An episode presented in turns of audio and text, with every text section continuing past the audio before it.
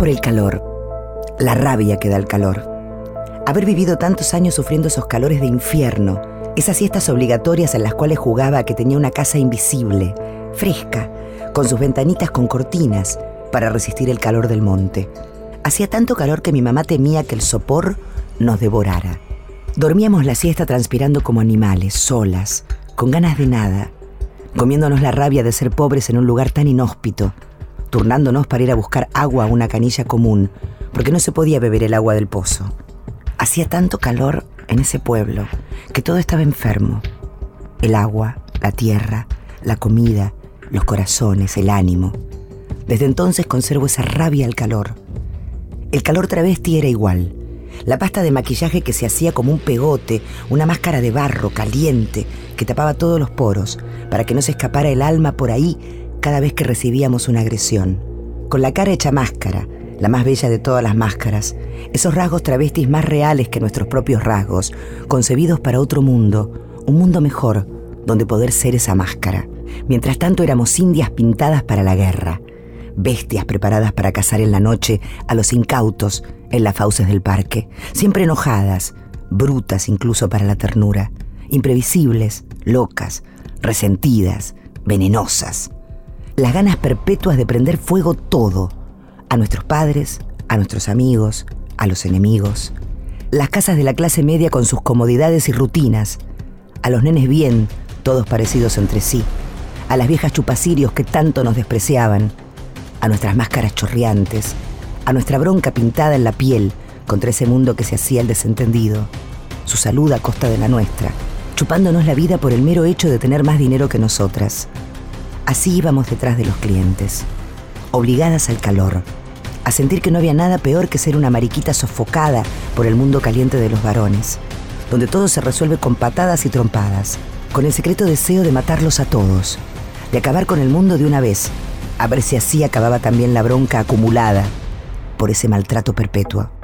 Quizá venía de ahí el vicio de robarles dinero de las billeteras. No mucho, 20 pesos, 50 pesos, nada. Ninguna economía familiar se derrumbaría por eso.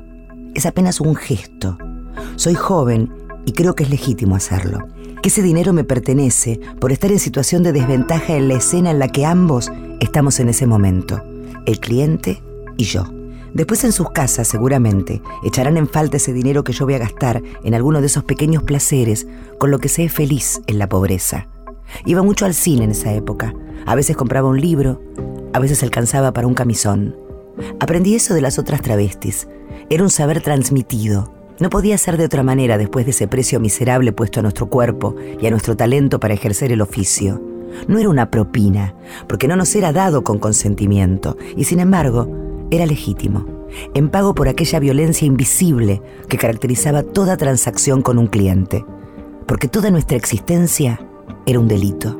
Yo era una ladrona de un metro sesenta que metía mano en las billeteras con la velocidad de una chispa, cuando se dormían o cuando iban al baño. Es preciso aprender pronto. Si se piensa más de la cuenta, el cliente sale del baño, te encuentra manoteándole dinero de la billetera y te golpea. Si no se piensa y en cambio se actúa, el tiempo alcanza para todo. A mí me salía bastante bien, hasta que un día uno de los clientes me mandó un mensaje por el celular. ¿Me robaste plata de la billetera? Yo soy puta, no ladrona, le respondo. No sé bien qué quiero decirle. Él no vuelve más y es una pena, porque era guapo, pero se lo merecía, igual que los demás. Para que sepan que somos más caras que lo que sus mentes heterosexuales pueden imaginar. La noche de mi cumpleaños es la noche más calurosa del año. Decido no trabajar, pero sí pasar un rato a saludar a mis compañeras. En el camino, un cliente me hace una propuesta encantadora y acepto. Cuando finalizo las busco en el territorio habitual y las encuentro rodeadas de una caravana de universitarios que festejan que uno de ellos se ha recibido. Todos niños bonitos pintados como travestis en una de esas obscenas camionetas 4x4 compradas por sus padres gracias al sudor de los pobres. Están todos borrachos, festejando y gritándonos los peores insultos que se le puede dedicar a una persona.